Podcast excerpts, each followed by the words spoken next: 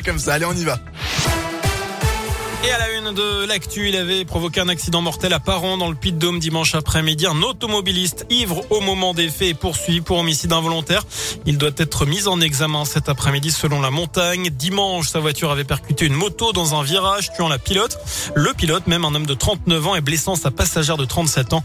Le parquet a demandé son placement en détention provisoire, l'homme ayant pris la fuite après l'accident. Le suspect, déjà condamné pour des infractions routières dont des conduites sans permis et sous stupéfiants, devait exécuter une peine dans le cadre de la révocation d'un sursis.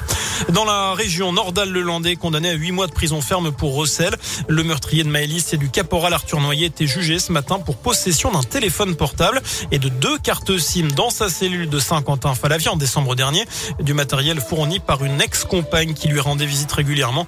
D'après le Dauphiné libéré, les copes de 6 mois de prison avec sursis. Et puis le verdict attendu aujourd'hui dans le procès de l'assassinat du père Hamel à Saint-Étienne du Rouvray.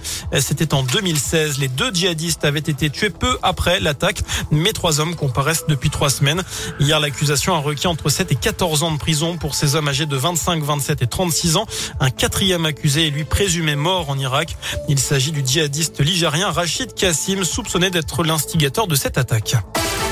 Dans le reste de l'actu, au 14e jour de la guerre en Ukraine, l'alimentation électrique de la centrale nucléaire de Tchernobyl a été complètement coupée en raison d'actions militaires russes. Je vous rappelle qu'elle est à l'origine de la plus grave catastrophe nucléaire civile.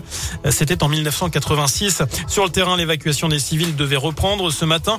Russes et Ukrainiens sont tombés d'accord pour respecter des cessez-le-feu autour de plusieurs couloirs humanitaires. Une trêve depuis 8 heures jusqu'à 20 heures ce mercredi autour de six zones frappées par les combats. Chez nous, pas de quoi qu'il en coûte pour répondre aux conséquences de la guerre en Ukraine.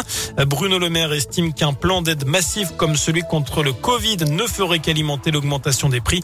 Le ministre de l'économie qui compare la situation actuelle au choc pétrolier de 1973. C'est comparable en intensité et en brutalité. Fin de citation. Sur radioscoop.com, la question du jour concerne les réfugiés ukrainiens. Seriez-vous prêt à en accueillir? Vous avez jusqu'à 19h pour répondre sur notre site internet. On passe au sport et du foot. Un choquant en Ligue des Champions. Real Madrid PSG, c'est à 21h en huitième de finale retour ce soir. En rugby, Damien Penaud ne s'envole pas pour Cardiff aujourd'hui. Le Clermontois a été testé positif au Covid. Il est donc forfait pour le prochain match du tournoi des Six Nations vendredi soir face aux Gallois. Lily a déjà inscrit trois essais dans la compétition, ce qui fait de lui le meilleur marqueur d'essais du tournoi. Notez que Romain Taofi Fenoua est également forfait pour la même raison. Enfin, je vous parlais de l'ASM. Le club vous invite à répondre à un sondage pour lancer le portrait robot de la future mascotte du club. Un projet participatif à retrouver sur le site officiel du club, justement. On vous demandera notamment si vous souhaitez que la future mascotte ressemble à un personnage ou un animal ou aussi on voudra savoir quels sont ses traits de caractère. Merci beaucoup.